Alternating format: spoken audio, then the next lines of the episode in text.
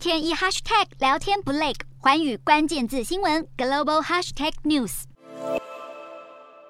中国军机对台湾海空域挑衅不断，而且距离台湾本岛越来越近。日本防卫省发布讯息，显示一艘中国驱逐舰和一艘护卫舰在二十一号竟然从宜兰东部与日本与那国岛之间的海域通过，对台湾更加越雷池一步。此举形同打破近年来中国军舰大多取道宫古海峡进入西太平洋的惯例。此外，同一天也有四艘中国军舰取道宫古海峡南下进入西太平洋。台湾周遭海域情势诡谲，也成为日本参议院大选的关注重点。参院选举在二十二号开跑，隶属执政党自民党的日本前首相安倍晋三亲自出马拉票。面对中国对台威胁升高，以及俄罗罗斯攻打乌克兰，日本自民党、日本维新会以及立宪民主党等三个朝野政党，在这次参院选举公约中都列入台湾议题。日本维新会更力推要制定日本版的台湾关系法，以加强台日关系。除了国防议题，经济也是选民关心的重点之一。有专家认为，通膨问题加上日元贬值二十年新低，可能会成为岸田的痛点。日本参院共有两百四十八席，每隔三年要改选半数席次。这次参院大选也被视为是岸田政府的期中考，执政党要力拼在七月十号登场的选举中力守多数优势。日本艺人与文化人也录制影片，呼吁年轻人要出门投票，珍惜这神圣的一票，才能表达出自己的声音。